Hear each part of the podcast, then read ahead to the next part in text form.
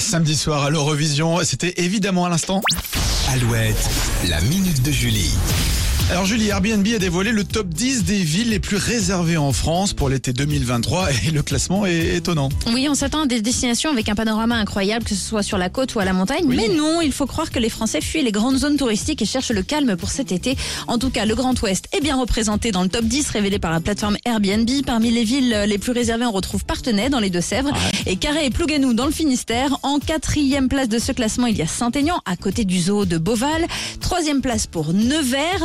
Deuxième, Rouen. Ah ouais Et la ville la plus réservée sur Airbnb pour cet été est Nanterre, dans les Ah. Hauts-de-Seine. On vous avait prévenu, classement étonnant. Il faut croire que pour visiter Paris, Nanterre est une bonne option. Ah L'année dernière, la ville a attiré 24 millions de visiteurs. À Paris, hein, pas Nanterre. Nanterre. Nanterre, Non, non, Nanterre, 24, 24 millions. Ah ouais, c'est pas mal ça, oui, on n'y Bah, pense pas surtout finalement. l'été. Enfin, surtout- Bah oui, tranquille, quoi. évidemment. Merci Julie. La minute de Julie est retrouvée sur euh, alouette.fr en replay. Restez bien avec nous, toujours plus de hits avec euh, Christophe.